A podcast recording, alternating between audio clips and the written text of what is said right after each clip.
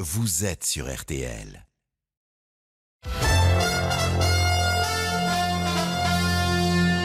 RTL.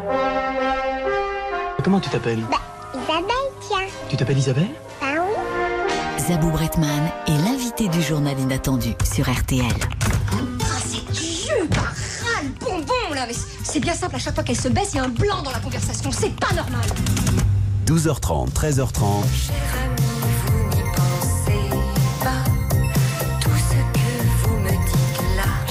Madame Parker, venez dîner chez nous vendredi prochain et n'oubliez pas votre carnet de croquis. Je me demande si la maîtresse de maison trouverait ça bizarre si je lui demandais un paquet de cartes. Je me demande s'ils n'ont pas besoin d'un petit coup de main en cuisine. Notre maîtresse de cérémonie, Zabou Redman. Zabou Bretman, Anaïs Bouton. Le journal inattendu. Dites-moi, dites-moi même qu'elle est partie pour un autre que moi? Ah non, me dites pas qu'elle est partie. Bonjour, bienvenue sur RTL. Bonjour Zabou Bretman. Alors tout ça, c'est votre univers. On est ravis de vous accueillir. Quatre Molières, un César, des films, des films, des pièces, de l'opéra, de la radio. Vous êtes une artiste unique, ultra talentueuse, une femme libre, moderne, drôle. Oui, ne vous cachez pas. Et vous voilà sur la scène du, théâtre Saint-Martin, dans un seul en scène qui s'appelle Dorothy. Et vous y jouez, devinez quoi? Une femme unique ultra talentueuse, libre, moderne et drôle, Dorothy Parker. On va la découvrir, cette femme, avec vous. On va passer une heure, puisque vous êtes la rédactrice en chef du, journal inattendu. Voici les titres de votre journal. Écarté du pouvoir en 2019 après 20 ans à la tête de l'État, Abdelaziz Bouteflika, l'ancien président algérien, est mort cette nuit. Nous serons à Alger. De l'autre côté de la Méditerranée, les chasseurs sont en colère. Ils manifestent dans toute la France pour défendre des chasses traditionnelles d'oiseaux. RTL en direct de Mont-de-Marsan où on attend 10 000 personnes. La France ne décolère pas après le torpillage du contrat australien. C'est une crise diplomatique majeure qui s'ouvre puisque les ambassadeurs des États-Unis et d'Australie ont été rappelés. Une première dans l'histoire qui en dit long sur les nouveaux rapports géostratégiques. Et puis c'était ce matin sur RTL. Nous serons dans les temps de rouvrir la cathédrale au culte et à la visite en 2024. L'archevêque retrouvera l'utilisation de sa cathédrale. Le monument est sauvé. Ah, c'est l'annonce du général Georges Lain en charge des travaux Notre-Dame sauvée donc et tous les monuments de France ouverts au public ce week-end pour les journées du patrimoine. La météo encore de la pluie sur l'ouest du pays, Céline Dacosta. Mais qu'est-ce Oui. que c'est que ça? Mais ce sont des averses qui sont arrivées ce matin, figurez-vous, par les côtes atlantiques et qu'on va retrouver en fin d'après-midi entre la Normandie. côte a- atlantique est toujours fourbe, Céline. Elle est fourbe, la Elle côte fourbe. atlantique. hein, oui, puis souvent ça arrive par la Bretagne. Enfin là, c'est sur toute la côte atlantique. On va pas embêter les Bretons, surtout que les éclaircies vont revenir un Ah, petit bah peu oui. sur la Bretagne cet après-midi. Mais les averses vont se décaler entre la Normandie, l'Île-de-France, le Massif central, les Pyrénées en fin d'après-midi. Elles seront parfois orageuses, surtout sur le sud-ouest et le Massif central avec de bonnes averses. Le soleil, on va aussi en retrouver comme ce matin sur l'est du pays, les Hauts-de-France, le Grand Est jusqu'en région PACA, même si on aura un petit peu plus de nuages quant aux températures. Elles iront de 19 à Brest jusqu'à 27 à Marseille, en passant par 23 à Paris. Alors ça baisse un peu après les, les averses de ce matin dans le sud-ouest avec un petit 16 degrés à Tarbes. Merci Céline Dacosta. Le journal inattendu sur RTL. Il aura passé 20 ans au pouvoir. En 1990, Abdelaziz Bouteflika était l'homme providentiel. Il a sorti l'Algérie de la guerre civile. Après un AVC en 2013, il est devenu un encombrant président fantôme et il est mort cette nuit à 84 ans. Rabagassi, vous êtes correspondant de RTL à Alger. Comment les Algériens vivent-ils cette disparition? Alors pour l'instant, un silence assourdissant règne sur la capitale. Les Algérois vaquent à leurs occupations quotidiennes, mais on sent véritablement un poids, une tension, une électricité dans l'atmosphère. Ici et là, des groupes se forment pour débattre, parfois de manière véhémente, hein, de l'information du moment, le décès hier de l'ex-président Bouteflika après deux décennies à la tête du pays. Mais la question que de nombreux Algériens se posent, c'est de quel Bouteflika doit-on se souvenir? Les plus anciens parlent du virevoltant ministre des Affaires étrangères qu'il a été pendant 16 ans. D'autres évoquent un homme qui a favorisé un système politique corrompu et qui s'est accroché au pouvoir jusqu'à l'absurde. Côté média, l'information du décès de Bouteflika est tombée tard le soir. La majorité des titres de presse qui paraissent le week-end n'ont pas eu le temps de modifier leur une. Les radios et télévisions étatiques se contentent de donner l'information et de faire des nécrologies, faute de détails supplémentaires. Merci à Bagassi, correspondant de RTL à Alger. Ce matin, l'historien Benjamin Stora, spécialiste de l'Algérie, était l'invité de Stéphane Carpentier dans la matinale de RTL et il nous raconte qui était le président. Il a été un personnage controversé euh, à la fin de son mandat parce qu'il est très malade à partir de 2005, mais il a refusé de quitter le pouvoir et il s'est présenté pour un cinquième mandat, et ce qui a euh, provoqué de la colère des Algériens. Et il a été, comme on le sait, euh, disons, chassé du pouvoir à la suite de, de grandes manifestations qu'on a appelées le Irak. Et donc celui qui avait exercé le pouvoir si longtemps est parti, disons, par la petite porte, alors qu'il avait, euh, disons, joué un rôle considérable hein, dans l'histoire de l'Algérie encore une fois, pendant près de 35 ans. C'était l'historien Benjamin Stora au micro de Stéphane Carpentier ce matin sur RTL. C'est une actualité que vous suivez, bah, Zabou Bretman? Euh, C'est-à-dire que quand on entend le silence assourdissant, euh, je pense que oui, les Algériens doivent avoir une, une grande angoisse euh, sur le futur. Qu'est-ce qui va se passer euh, dans, dans, dans, ce pays? On va en parler euh, toute la semaine sur RTL. Des enfants lynchés sur les réseaux sociaux parce qu'ils sont nés en 2010, intolérables mais vus. Ça se passe sur TikTok depuis des semaines. Le réseau a depuis supprimé le hashtag 2010 et sur RTL, le ministre de l'Éducation nationale, Jean-Michel Blanquer, a appelé la plateforme à faire des efforts pour lutter contre la haine en ligne. À quelques mois de la présidentielle, les chasseurs mettent la pression. Ils descendent aujourd'hui dans la rue pour défendre des techniques de chasse traditionnelles d'oiseaux qui ont été jugées illégales par le Conseil d'État. Denis Grangeon, bonjour. Bonjour. Alors vous êtes à Mont-de-Marsan et vous avez rencontré des chasseurs. Oui, le cortège était lancé euh, aux alentours de 10h du matin. Par chance, la pluie s'est arrêtée de tomber. C'est assez impressionnant de voir ce déploiement euh, de force, même si tout cela reste très bon enfant. Euh, ici, dans les rues de Mont-de-Marsan, je suis juste sous une banderole. La chasse est une liberté, la ruralité, un mode de vie. Défendons-les. Bref, partout, partout, euh, des chasseurs qui sont venus vraiment euh, de tout le sud-ouest, qui viennent donc euh, manifester ici. Il y a une heure environ, une délégation de maires et d'élus de tout le sud-ouest ont été reçus par la préfète de Mont-de-Marsan, ici dans les Landes donc. Et la manifestation va continuer encore une, une, bonne heure, une heure et demie. Il y aura des prises de parole ensuite aux arènes de Mont-de-Marsan. Ça sera donc l'arrivée de ce cortège qui devrait être historique par sa mobilisation. Certains parlent de 20 000 manifestants aujourd'hui dans les Landes. Euh, Denis Granjou, euh, en direct de Mont-de-Marsan pour RTL. Zabou Bretman, vous êtes chasseuse? Euh, Bah non, pas du tout. Et quand je pense à la chasse, je vois toujours des dessins de, de Cabu avec des, des, des, des, choses assez, assez, assez drôles. Non, bah, non, c'est pas mon truc. Non, pas du tout. Une première dans l'histoire. La France rappelle ses ambassadeurs en Australie et aux États-Unis 48 heures après l'annulation du contrat du siècle. Rappelons que l'Australie avait commandé à la France 12 sous-marins pour 56 milliards d'euros. Mais Canberra a finalement choisi de faire affaire avec les Américains et les Britanniques, un camouflet pour la France forcée de réagir. Donc, le rappel des ambassadeurs, c'est une décision historique. Quelle est la portée de ce geste et quelles conséquences peut-il avoir?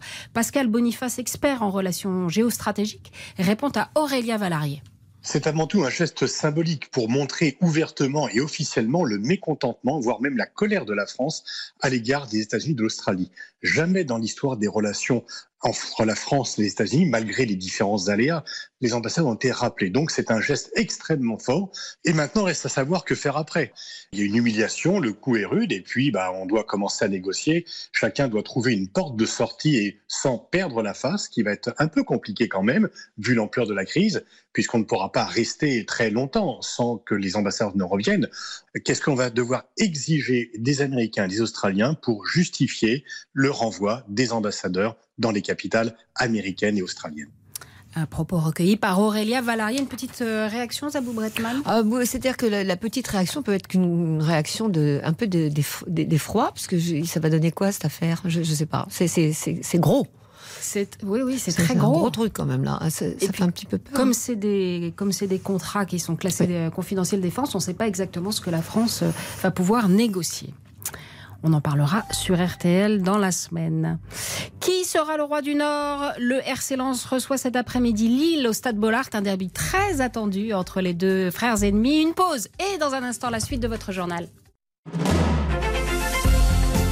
Le journal inattendu de Zabou Bretman. Avec Anaïs Bouton sur RTL. On a appris ce matin sur RTL que les travaux de la cathédrale Notre-Dame de Paris seraient achevés en 2024. Et c'est une bonne nouvelle en ces journées du patrimoine, un week-end qui attire tous les ans 12 millions de Français. Et peut-être vous, Zabou Bretman, parce qu'il y a un lieu que vous avez découvert récemment et qui vous a beaucoup intrigué, c'est le réservoir d'eau de Paris, qui est dans le 14e arrondissement où vous vivez. Armelle Bernard, la directrice du Centre de l'innovation Haute-Paris, nous en parle. Nous avons à Paris euh, cinq grands réservoirs, dont euh, celui auquel euh, vous faites référence autour de la promenade de Zabou, qui est le réservoir de Montsouris, qui est situé dans le 14e arrondissement. Ces réservoirs servent à recevoir les eaux qui proviennent soit de sources, soit de rivières. Ces eaux, en fait, elles sont acheminées par un duc. Elles sont stockées dans ce grand réservoir qui ressemble d'ailleurs à une cathédrale vue d'intérieur puisque il est constitué de 1800 euh, piliers. Alors cette eau, c'est l'eau qu'on va boire tous les jours. C'est-à-dire que c'est bien entendu euh, l'eau qu'on consomme pour sa boisson, pour faire son café, son thé, mais c'est également l'eau qui va nous servir à cuisiner. C'est l'eau des toilettes. Euh, les Parisiens consomment en moyenne de l'ordre de, de 120 euh, litres par jour d'eau euh, pour leurs usages quotidiens. Alors, un, autre lieu mythique qui vous tient à cœur, Zabou Bretman, c'est le théâtre de la Porte Saint-Martin. Vous y jouez euh, Dorothy Parker. Vous, vous, y faites un portrait de femme. Alors, on va en parler de Dorothy Parker. Mais là, on va parler de vous, parce que c'est l'heure de votre autoportrait. À vous, Zabou Bretman. Merci beaucoup, Anaïs. Mais alors, j'ai un petit chat dans la gorge, je peux l'enlever? Est-ce que vous voulez boire un petit verre d'eau? Non, je vais faire comme ça. Très bien. Voilà, ça vous va, ça? Mais oui, C'était joli, hein Ravissant. Bonjour Zabou. Bonjour madame. Vous pouvez m'appeler Zabou. Oui, mais on va plus rien comprendre. Ça n'a aucune importance. Ah bon, bah, d'accord. Zabou, vous évoquez souvent le dessin et les images mentales. Alors, quelle serait pour vous l'image qui vous vient Pardon Zabou, je vous en prie, allez-y, toussez. C'est bon, je l'ai fait. Bon. Quelle serait l'image qui vous vient immédiatement à l'esprit quand vous pensez à la vie? Oh, elle n'est pas facile cette question. Intéressante, mais pas facile. En fait, L'image qui me vient à l'esprit est celle de la caverne d'Ali Baba. Ah bon? Pouvez-vous être plus précise? La caverne d'Ali Baba, c'est un endroit où l'on peut trouver tout, tout ce qui est merveilleux et où l'on peut jouer avec tout. C'est en fait un immense terrain de jeu plein de cadeaux et j'ai la sensation qu'il me suffira pas d'une vie pour ouvrir tous ces cadeaux. Ah ah ah Et est-ce qu'on peut dire euh, de vous que vous êtes une éternelle optimiste, Zabou? Bah, Certainement pas éternelle, car j'ai des côtés sombres, hein, bien sûr, qui sont mon jardin secret. Ah ah Et quels sont-ils ces côtés sombres? Ben non, enfin, je, viens de vous dire que c'est mon jardin secret, donc euh, c'est secret. Oui, on pourrait pas avoir quand même une petite idée de ce qui vous rend malheureuse ou sombre? Ben non, je viens de vous dire que c'est secret, donc je ne vais pas vous en parler à la radio. Bah dites donc, vous ne devez pas être rigolote tous les jours. Ben non, c'est ce que je viens de vous dire. Et je ne vous permets pas, on ne se connaît pas si bien, je vous interdis donc de faire des commentaires pas vraiment sympas sur mon intimité. Eh ben d'accord, de toute façon, c'est fini, on n'avait qu'une minute. Merveilleux. Merci beaucoup, Bretman. On va, on va faire un tour dans votre caverne d'Ali On va y trouver plein de choses, effectivement. Il y a un combat qui vous tient particulièrement à cœur et on en parle tout de suite sur RTL.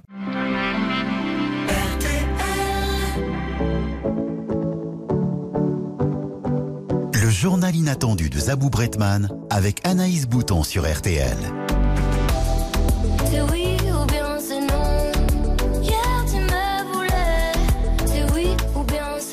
Avant la pub Clara Luciani, après la pub Angèle, parce que vous aimez les femmes audacieuses, Zabou Bretman, vous êtes sur scène au théâtre de la Porte Saint-Martin et vous y, vous y interprétez une femme audacieuse, Dorothy, qui était journaliste, critique, scénariste, un poil alcoolique, Ah oui. Tous les trucs en hic, un peu, Absolument. Complètement Euh, mélancolique, ouais. Racontez-nous, Dorothy Parker. Ah, c'est difficile. Comme ça, là Oui, allez, hop. J'y vais. Bon, alors, euh, elle est libre. Elle est euh, extrêmement contre les étiquettes. Elle agit. Elle n'a pas de posture. Et c'est quelqu'un qui va aller vers ce qu'elle aime. Et il se trouve qu'elle aime défendre beaucoup de causes, mais encore une fois, sans jamais rentrer dans certaines cases toutes faites ou un peu euh, polissées. Elle n'est pas polie. Elle est impertinente. J'adore ça. Et donc c'était une grande journaliste. Et vous avez immense journaliste et, vous- poétesse. Et poétesse. Ça compte parce que la poésie Et scénariste. et scénariste. Elle a quand même coécrit, mais quand on connaît un tout petit peu son, son travail, et je pense que les gens vont la, la découvrir de plus en plus, et effectivement, elle était très alcoolique, euh, elle, euh, elle a coécrit la première version de A Star is Born hein, en 37. Or, quand on regarde bien l'histoire de cette jeune femme qui va monter comme ça au sommet avec cet homme qui va l'aider, qui lui-même est alcoolique et qui va descendre, on, on se, on se rend compte que bien sûr, bien sûr, ça peut être qu'elle qui a écrit, qui a coécrit cette, euh, cette, cette, cette histoire merveilleuse. Alors donc c'était une femme et il y a beaucoup d'échos euh, dans la pièce à notre époque, les combats féministes. euh, Même la pandémie, vous êtes hyper malicieuse d'ailleurs parce que vous nous y ram- ramenez de temps en temps. Euh, vous en avez imaginé des femmes, vous en avez joué. On vous écoute. Je viens te demander en mariage et, et toi t'appelles ça venir t'emmerder. Écoute Didier, je ne veux pas vivre avec quelqu'un, tu comprends Ni toi, ni personne, je ne veux pas. Euh, je, je veux vivre seule, seule, seule, tu comprends Je veux pouvoir péter dans mes draps tranquilles, rentrer à n'importe quelle heure, bouffer sur un coin de table, inviter des copains, faire le ménage seulement une fois par an si ça me chante. Je veux dépenser mon fric à ma façon. Je ne veux pas que ta mère me téléphone pour savoir si je t'ai bien donné tes cachets contre la grippe. Je ne veux pas te demander si t'es d'accord de regarder le film au lieu du sport. Je ne veux pas, je ne veux pas. Ta vie, c'est ta vie, ma vie, c'est ma vie. J'adore ce film. Colin Serrault, La crise. ouais, avec Vincent Lindon, c'était un film visionnaire, La crise, un vrai chef-d'œuvre. C'est vrai. hein. Est-ce que, oui, oui, un chef-d'œuvre. Est-ce que Dorothy aurait pu parler comme ça? Euh, je pense, mais elle l'aurait pas fait de cette façon-là. Euh, elle avait toujours une sorte de décalage, et je pense qu'elle aurait été un peu, encore un peu plus noire. Elle, était noire, elle était très sombre, elle très sombre, avec un humour décapant. C'est encore plus décapant que ça. C'est-à-dire que c'est euh, des petites claques dans la figure. Vous faites le portrait d'une femme, d'une époque aussi, et en fait, vous avez repris des scénettes que vous jouez. C'est-à-dire, vous nous racontez une époque, et puis vous, la, vous parsemez euh, cette, ce, ce- ce récit de scénettes que vous jouez. Comment vous les avez choisies, ces scénettes-là? Est-ce qu'elles vous semblaient résonner avec l'époque, justement? C'est toujours très mystérieux la façon dont on choisit le, le travail. C'est un mélange bizarre. Euh, au- moment où on, on- on choisit de faire quelque chose, on est poreux à tout ce qui pourra nous servir. Donc j'ai regardé énormément de documentaires et j'ai lu énormément de choses. J'ai laissé tomber pas mal de choses, évidemment, forcément. Et puis il semblait que euh, l'interprétation de ces scénettes, donc ce sont des petites nouvelles écrites dans les New Yorkers. Mhm. J'ai choisi plutôt tout- toute l'année, les années 20-30. De la prohibition en plus? Absolument. Il y a un problème avec l'alcool, Ah bah oui, bah, bien sûr, qui a rendu beaucoup de femmes alcooliques, hein, puisqu'elles ont pu enfin aller se planquer pour aller boire. Mais vous, vous liez euh, le, le- les droits des femmes, Oui. les nouveautés, les combats à l'alcoolisme. Alors ça, Alors ça, c'est fou. Euh, oui, mais parce qu'en fait, j'ai vu un documentaire qui m'a complètement sidéré sur la prohibition. Or, dans ce documentaire, les- la prohibition, donc, ce sont des mouvements féminins qui viennent de sources différentes d'ailleurs. hein. Il y a des, des femmes très catholiques, il y a des femmes euh, très engagées anti euh, anti mec. Il y a de tout. Il y a, mais ce sont des femmes et elles sont contre l'alcoolisme des hommes qui mettent à Il y a mal même tout- des femmes noires pauvres à l'époque. ah oui, il y a tout le monde a manifeste en même temps au départ. Et puis évidemment, bon, bah, après la ségrégation euh, sociale, raciale va, va, va faire, euh, va faire son, son, son œuvre, malheureusement. Et ça va être surtout les femmes blanches après qui vont manifester. Mais en fait, en manifestant, elles se sont aperçues qu'on les écoutait. Et, euh, Mais pourquoi elles manifestaient? Elles manifestaient contre donc l'ivrognerie des hommes qui mettaient en, en péril la société américaine. Ce sont surtout les hommes qui bossent. Euh, aux États-Unis, on est payé euh, le samedi. Donc le samedi, ils vont euh, dans les tavernes, ils rentrent chez eux, ils tabassent tout le monde, hein, la famille, et puis ils la ruinent en même temps, puisque c'est quasiment 70% ou 80% des hommes qui bossent et qui ramènent l'argent à la maison. Donc, ils se retrouvent dans, un, dans une catastrophe euh, sociale, et sociétale. sociale. Et elle décide que c'est trop et c'est pas, il faut, que- faut que ça s'arrête. Mais en faisant ça, donc, elles, s'aperçoivent qu'on les écoute et on les, elles se disent, ben, on n'a qu'à aussi demander le droit de vote. Et c'est donc les droits de vote, donc le 18e amendement, c'est la prohibition. Et juste quelques mois plus tard, le 19e, ben, c'est le vote des femmes blanches. Effectivement, les, les noirs, les votes, les- malheureusement, ça va être beaucoup plus tard. Ben, nous, on n'en parle même pas en France. Et... Je rappelle qu'on a, on a quand même attendu beaucoup plus tard en France pour donner le, le droit de vote aux femmes, Oui. chers Abou Bretman. Alors, elle était critique théâtrale. Euh, Dorothy Parker aussi, elle avait la dent dure, acérée. Hein. Est-ce que vous les lisez, les critiques, vous? Jamais. Alors, je n'ai Vous jamais. avez la trouille? Alors, alors, je ne lis pas non plus les bonnes. Ah. Donc, c'est, c'est, c'est, c'est- Parce que sinon, on peut vous faire un petit- une petite revue de presse. Non, je Positive. ni les bonnes, ni les. Bah non, parce que soit je lis les bonnes critiques et je me dis ah bah oui c'est vrai ils ont raison, et quand je lis les mauvaises je dis bah non ils ont tort, donc ce qui ça veut rien dire du tout. Et en plus, quand on est au théâtre, lire une bonne critique, ça peut être dévastateur si vous lisez quelque chose parce que euh, qui ne correspond pas à votre travail profond de, de jeu, de travail, de d'acteur, vous allez être complètement perturbé. Donc, ça ne m'aide pas de me voir de l'extérieur. Qui vous aide alors? Ah ben des, des, des gens qui, qui peuvent me dire attention, des amis, mais qui des vrais amis, c'est qui peuvent me dire attention, je trouve que là ça va pas.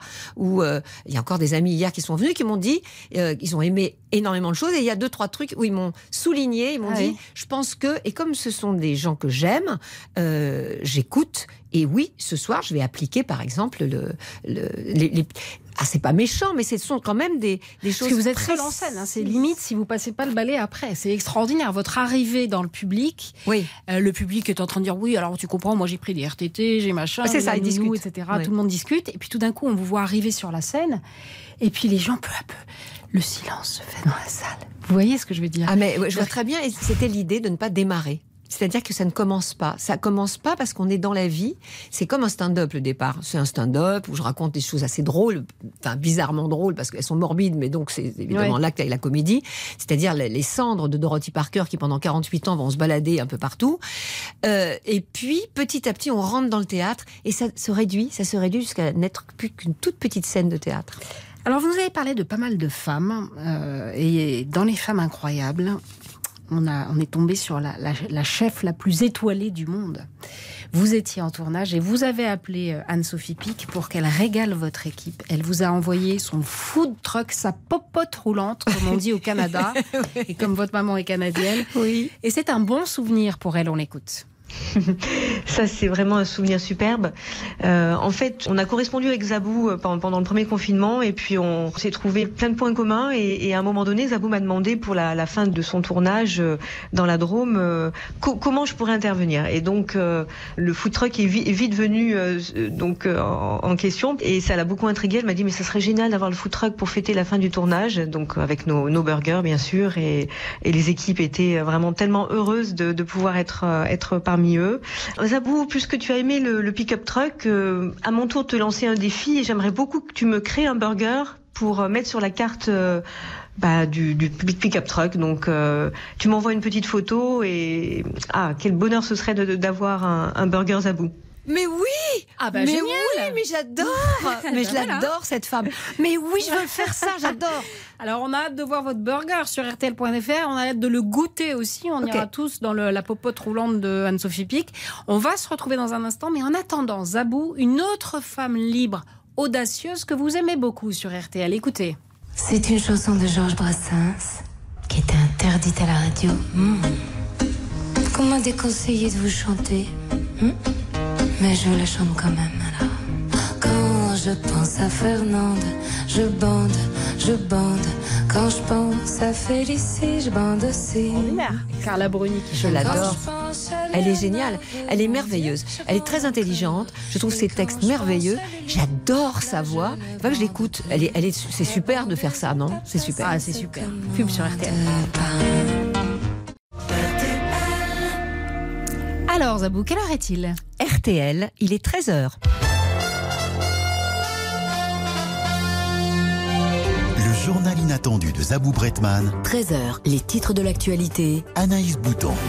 Ils troquent ce week-end les fusils contre des pancartes. Les chasseurs sont mobilisés dans toute la France pour défendre des techniques traditionnelles de chasse d'oiseaux jugées illégales par le Conseil d'État. Une mobilisation très politique pour un électorat très courtisé. 13 000 personnes à Mont-de-Marsan et plusieurs milliers sont attendus à Amiens. La riposte de Paris après l'annulation du contrat du siècle torpillé par les Australiens. Paris, qui parle d'un coup dans le dos, rappelle ses ambassadeurs, une première dans l'histoire. On ignore cependant les clauses du contrat classé confidentiel défense. Est-ce que Paris pourrait exiger de ses alliés comme réparation financière? Il fut l'homme fort du pays pendant 20 ans. Abdelaziz Bouteflika, l'homme providentiel devenu président fantôme, est mort cette nuit en Algérie. Il avait 84 ans. Et puis on compte désormais 50 millions de Français qui ont reçu au moins une première dose de vaccin. C'était l'objectif. La France a rattrapé son retard, passant même devant Israël et les États-Unis. Suite de la sixième journée de la Ligue 1 avec à 17h le derby du Nord et à 21h Saint-Étienne-Bordeaux, les rendez-vous de RTL. RTL Foot dès 20h avec Eric Silvestro et Xavier Domergue. Juste avant, à 18h30, on refait le match avec Christian Olivier et ses chroniqueurs. Zabou.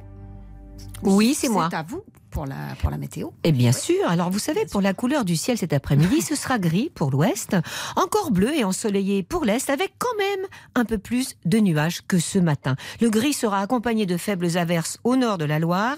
Elles seront un peu plus soutenues au sud, Monestois, Jean de Mentou-sur-Cher. Pensez à prendre vos votre enfance. parapluies. Absolument. De toute façon, il pleuvait tout le temps. Bon, bref. Des averses orageuses sont attendues entre le sud-ouest et le massif central avec de bons cumuls de pluie. C'est le moment d'aller au théâtre, hein, je vous le dis. Les températures sont semblables à celles d'hier avec 19 degrés à Brest, 23 pour Lille et Paris, 25 à Lyon, 26 à Montélimar, jusqu'à 27 degrés pour la maximale à Marseille. Merci beaucoup Zabou. Zabou Bretman, vous qui êtes comédienne, est-ce que vous vous souvenez de ces mots particulièrement bouleversants? Je ne sais pas si j'ai manqué au cinéma français, mais à moi, le cinéma français a manqué follement, éperdument, douloureusement. Votre témoignage, votre amour me font penser que peut-être, je le dis bien peut-être, je ne suis pas encore tout à fait morte. Oui, Annie Girardot. Annie Oui, Girardot, oui, ça a été un moment. euh, En 2002. Et est-ce que vous savez pourquoi je vous fais écouter ça? Non, parce que vous, vous pensez que je vais faire ça bientôt? Non, ça va être mon tour. non, pas du tout. Non, parce que vous êtes la fille de Jean-Claude Deray et de Céline Léger, qui étaient respectivement euh, scénariste et actrice de La Fronde. C'était des stars quand vous étiez petite. Et puis tout à coup, ça a été plus dur. Est-ce que c'est ça qui a déclenché votre vocation ou est-ce que vous étiez déjà une enfant de la balle? Est-ce voilà. Alors c'est un peu les deux, on va dire. Euh, mais ce qui a déclenché, peut-être pas ma vocation, peut-être un peu, mais ce qui a déclenché surtout ma façon de travailler, c'est-à-dire de travailler. Ce, je sentais chez eux le plus grand malheur était de ne pas travailler, de ne pas faire leur métier. Euh, ce que dit Annie Girardot, hein, d'avoir été oublié, complètement abandonné. Et ça, pour Alors moi, c'est c'était des impossible. stars, hein. c'est-à-dire que c'était La Fronde, on Ah bah oui, plus, mais il n'y avait qu'une seule chaîne, euh, donc vous voyez, il faisait pas un pas dans la rue.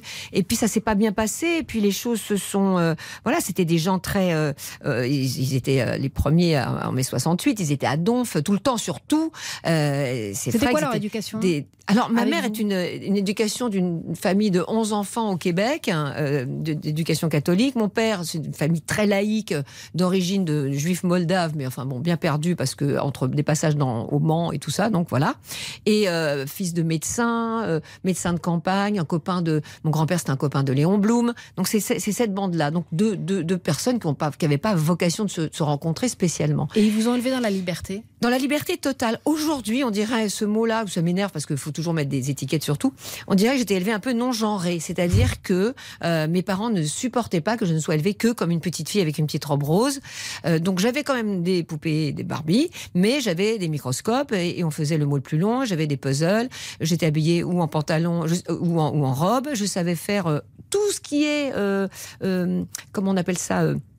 Euh, les, les- les- les travaux manuels, comme on dit, enfin, je sais tout faire, quoi. Ah voilà, attendez, à propos de travaux manuels, vous savez tout faire, vous savez Bah. faire la mise en scène, le Non, bricolage, je sais pas la tout faire. cuisine, on l'a vu. Je sais pas euh, tout faire bien. Eh bien, alors, en ces journées du patrimoine, on Ouais. est allé faire un petit tour à Sèvres. Nathalie Domingo, qui est créatrice, scénariste et qui anime l'atelier dans tous ses états, a un petit cadeau pour vous. Écoutez. Oui, bonjour Zabou. J'ai appris que euh, vous adoriez la, la céramique et la porcelaine en particulier. Donc, euh, je voulais vous inviter à partager euh, cette passion dans mon atelier à Sèvres, l'atelier Terra, où j'anime euh, des stages autour de la porcelaine de coulage et du papier porcelaine. Euh, pendant quatre jours, vous apprendrez des techniques, vous apprendrez à mélanger euh, de la porcelaine papier avec du papier toilette, avec de la boîte à œufs, avec des graines. Euh, on travaillera au chalumeau euh, directement sur la porcelaine. On euh, trempera du textile, de la laine. On fera des tas d'expérimentations qui vous permettront ensuite d'obtenir des effets de matière, euh, de la translucidité et des pièces vraiment originales et singulières. Oh là là, merci, Merci. Nathalie Domingo.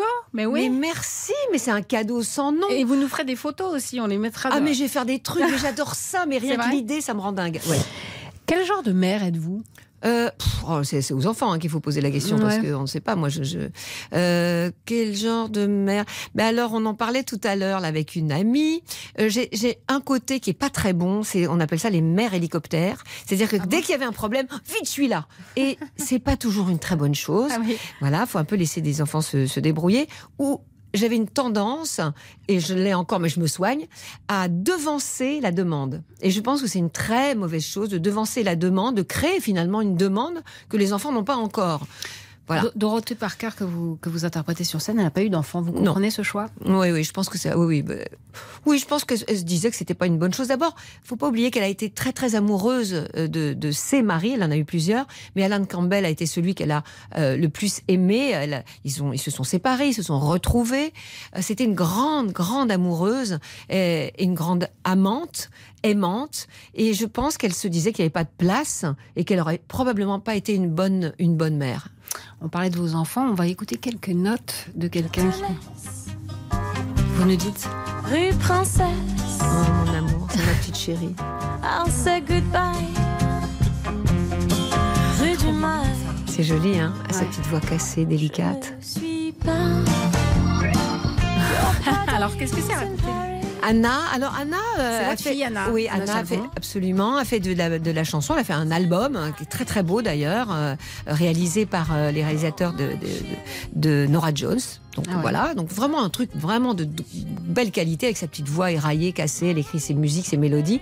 Et puis elle s'est aperçue qu'elle n'aimait pas la scène. Elle déteste Ah. être en représentation, elle aime être derrière elle. Ça ne l'intéresse pas. Autant mon fils, ça l'intéresse, c'est lui qui a fait la direction d'acteur sur Dorothy, Antonin, mais il n'aime pas, euh, lui il aime ça. Alors il adore ça, la scène. C'est quand même de père en fils l'histoire chez vous, hein, Ah bah de oui. mère en fille. Plutôt, Même mon, hein. bah oui, et même mon grand-père écrivait des poèmes euh, et a même écrit des scénarios. Donc c'est, c'est, ça se perpétue. Mais elle, maintenant, elle n'aime pas du tout ça. Ce qu'elle aime, c'est organiser. C'est une organisatrice. Elle est loin là. hein. Elle est à New York. Elle Ouais. vous manque?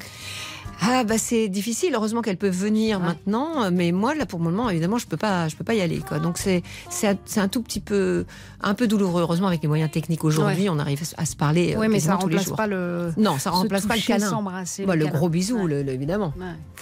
Allez, dans un instant, un espoir incroyable dans la lutte contre le cancer sur RTL. Le journal inattendu de Zabou Bretman. Avec Anaïs Bouton sur RTL. Zabou Bretman, vous êtes rédactrice en chef du journal Inattendu et vous avez voulu nous présenter deux scientifiques, Patricia Paterlini-Bréchaud et Stéphane Petit, bonjour. Euh. Patricia Paterlini-Bréchaud, vous êtes chercheuse, professeure en biologie cellulaire et en, euh, en oncologie à la faculté de médecine de Necker Enfants Malades, c'est bien ça?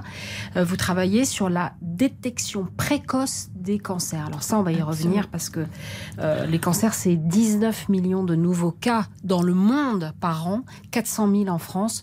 Donc euh, autant vous dire que vous êtes attendu comme le Messie. Euh, euh, monsieur, vous êtes ingénieur et guide au CERN, qui est le laboratoire euh, européen pour la physique des particules.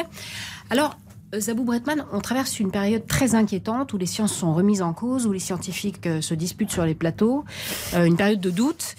Est-ce que c'est la raison pour laquelle vous avez voulu recevoir ces deux scientifiques? Euh, c'est pas la première raison. La première raison, c'est que euh, je suis fascinée euh, par tout ce qui est scientifique. Je suis admirative. C'est une, c'est un domaine. euh, non, ce sont des domaines différents, euh, mais quand même, c'est un domaine, une réflexion qui ne, qui n'est pas propre. Je serais incapable de faire ça. Et j'ai beaucoup d'admiration et j'écoute avec énormément d'attention euh, les scientifiques parce que je trouve que euh, je, je- suis vraiment admirative. Je trouve que ils sont là pour de manière d'une manière différente, euh, ils essayent de chercher pour l'être humain, l'être humain d'une certaine façon, comme les, artistes essayent de chercher l'être humain d'une autre façon. Et c'est une autre manière de définir l'être humain et je trouve ça magnifique. Alors Patricia Patalini-Bréchaud, avec vos équipes, vous avez inventé un truc incroyable, un test qui permet de déceler les cellules cancéreuses dans le sang.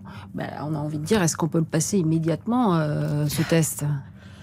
Alors oui, on peut le passer en France, mais c'est vrai qu'on a beaucoup de développements qui sont en cours euh, et donc on veut porter les tests plus loin euh, pour euh, effectivement coller aux besoins.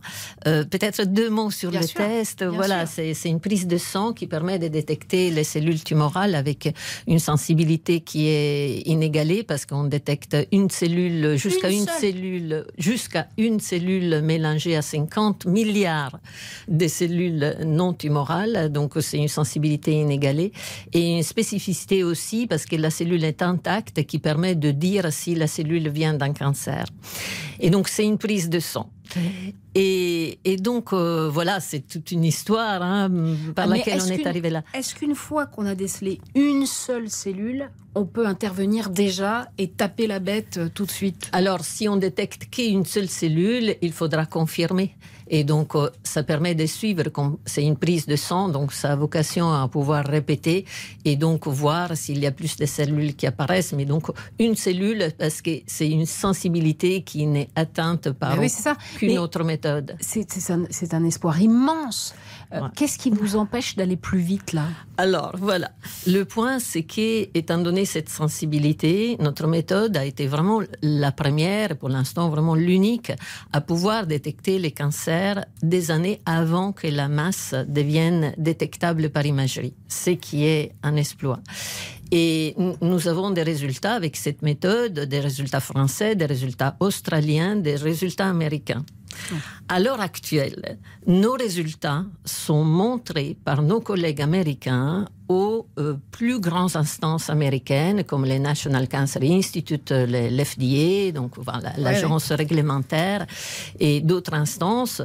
Et hum, ce qu'il faut bien voir, c'est qu'actuellement, euh, vous avez bien dit, on a 10 millions de morts en fait euh, dans le monde par an de cancer. En 2040, on en aura 17 millions. Ce qu'il faut voir, c'est qu'actuellement, la médecine, notre médecine occidentale, arrive à guérir deux tiers des cancers. Pour un tiers, c'est comme il y a 50 ans, ils meurent parce qu'ils sont détectés plus tard. Trop tard, oui. Comment on, on- on arrive à guérir les deux tiers? C'est par la lutte anti-tabac et le dépistage, donc mammographie, pap test, colonoscopie, PSC.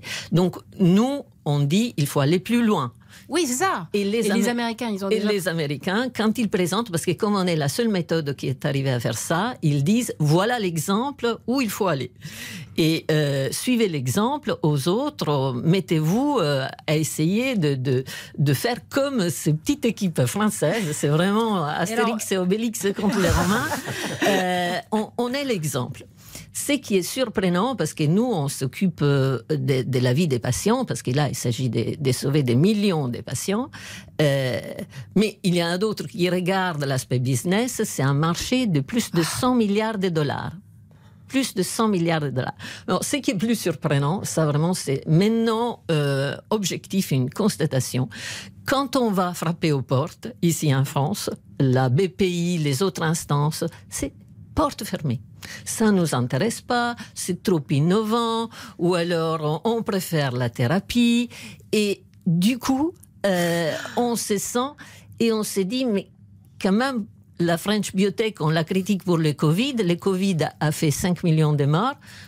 Et Ouais, bien le sûr. cancer, 10 millions chaque année. Stéphane Petit, vous comprenez euh, cette, euh, cette réticence ou ce- cette lenteur Je en peux que la, France con- la constater. et, euh, enfin, la, la phrase c'est trop innovant, je trouve que c'est atroce comme phrase. Ah ouais, ouais, c'est atroce, c'est c'est atroce. c'est d'une tristesse euh, infinie.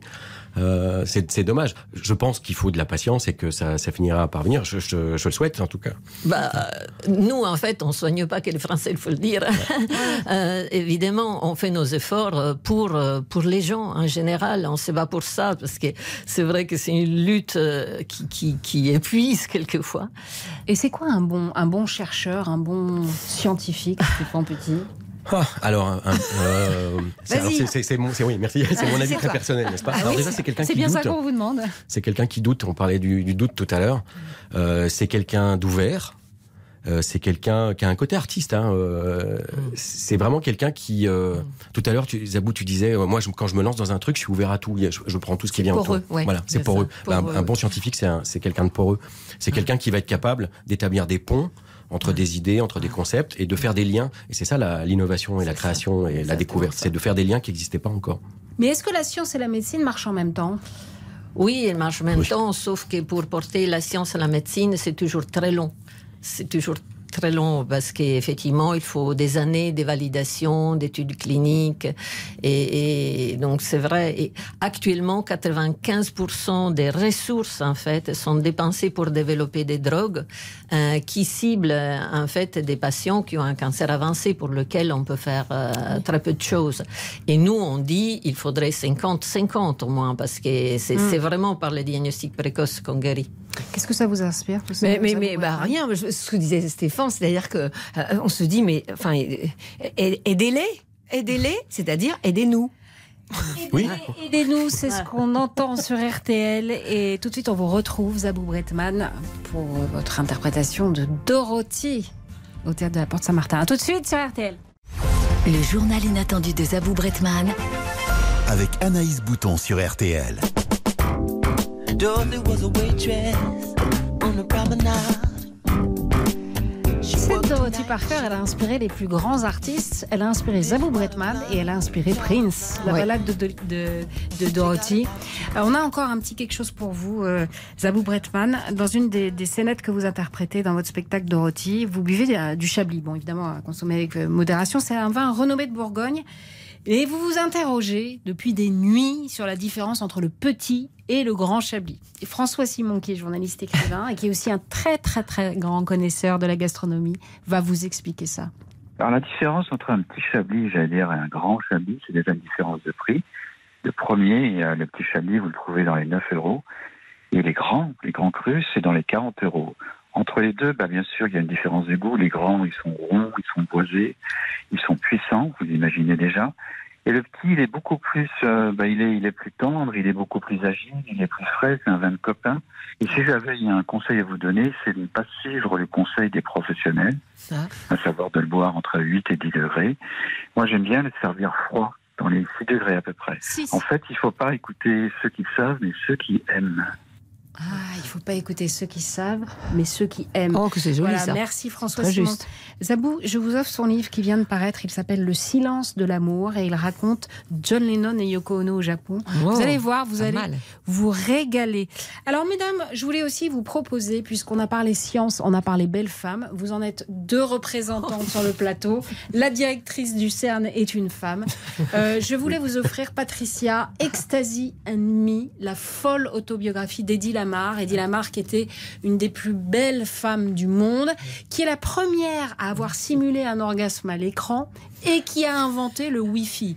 Ce qui est presque pareil. Presque pareil.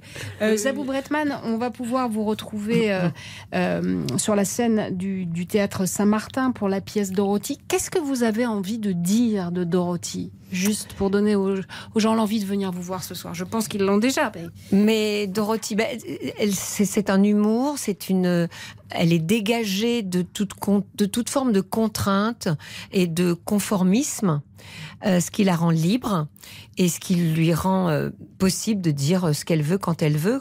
Et ça, c'est merveilleux. Surtout parce qu'elle est très intelligente, évidemment. C'est- Très intelligente, Parce qu'on entend beaucoup drôle. de gens qui disent ce qu'ils veulent quand ils veulent et qui, comme ils sont pas très intelligents, on- surtout avec les réseaux sociaux, on a droit à tout. Quoi. C'est vrai.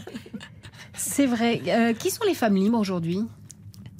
Qui sont les femmes libres aujourd'hui Euh, Je sais pas, des, des- des images comme ça immédiates. euh, euh, je Patricia, pense. Stéphane, vous pouvez venir au secours de Zabou Ouais, Stéphane. Bah, je vais citer ma directrice générale, ma, ma, ma- Oui, ma bah chef, voilà. hein, euh, Fabiola Ouais. Gianotti, la directrice générale du CERN. Est-ce qu'il faut être italienne alors pour être Je ne répondrai pas à cette question, mais génétique.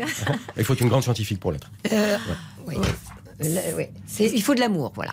Faut de l'amour, mais c'est pas spécialement féminin, c'est n'importe. Euh, en fait, être une, être une femme libre, on- disait ça tout à l'heure, il faut pas oublier que on a besoin aussi d'hommes qui se battent pour, le, pour, pour, que les- pour la parité. C'est exactement comme l'histoire des, des combats pour euh, les conditions de vie en prison. C'est pas la peine d'avoir fait de la tôle. Vous voyez ce que je veux dire? C'est Il faut absolument euh, qu'il y ait un, Un engagement et un équilibre équilibre plein dans de la société. Oui, et C'est un beau élan. être une femme libre. Exactement. Et vous aussi Patricia Patalini-Brochet. Euh, merci Zabou d'avoir euh, choisi le journal inattendu pour rencontrer les auditeurs euh, de RTL. Merci à tous les deux, Merci Patricia Patalini-Bréchaud et Stéphane Petit, d'être passés nous voir et de nous avoir donné euh, bah, ces plutôt bonnes nouvelles sur le front de la, de la lutte contre Oui, le cancer. Mais enfin, on aimerait bien que ça avance un peu. Plus vite. Oui, Zabou et, et je voulais juste vous dire une chose, c'est Oui. que Stéphane, il fait quelque chose de très artistique. C'est qu'il a, quand on dit la vulgarisation, c'est presque pas le bon mot, mais on va dire c'est l'accès euh, délicat et joyeux de la science. Et il va vous, par exemple, vous expliquer le paradoxe du temps. Moi, je trouve que c'est magique et c'est aussi poétique que Dorothy Parker. Alors, sauf que le paradoxe du temps, ben, c'est qu'on n'a pas On le n'a temps. plus le temps. On n'a plus le temps. Mais vous reviendrez, Stéphane et on, on ira visiter le CERN Mais à non, mais Genève. On peut vous retrouver sur Zabou sur le replay RTL.fr ou sur l'appli, et puis surtout sur la scène de la Porte Saint-Martin. La semaine prochaine, Daniel Auteuil sera le rédacteur en chef du journal Inattendu. Et en attendant, on va rentrer dans l'histoire avec Laurent Deutsch. Bonjour, Laurent. Bonjour Zabou. Alors, de qui allez-vous nous parler aujourd'hui? Oh là là, mais comme vous êtes impatiente. Oui. Aujourd'hui, on va parler d'Attila. Vous savez, celui qu'on surnommait le fléau de Dieu. Il y a tant à dire sur lui. Un personnage passionnant. Il avait des steaks sous, ses ch- sous sa selle, c'est ça? Ah oui, euh, la- légende raconte qu'ils n'avaient pas de temps à perdre, donc même pour faire la cuisine, ils le faisaient à cheval. Donc ils laissaient cuire, en gros, fumer la viande sous le sel de leur monture, et donc ça donnait un goût inimitable, évidemment, avec la transpiration du cheval et celle du Mais bonhomme qui c'est était dessus. merveilleux, bon appétit. Eh bien, à tout de On suite. vous retrouve dans un instant. Oh. Merci encore, Zabou Bretman. On se quitte. Bon appétit, bien sûr. On se quitte avec un bon morceau préféré pour danser. Allez hop Excellent week-end à tous sous le soleil et sur RTL.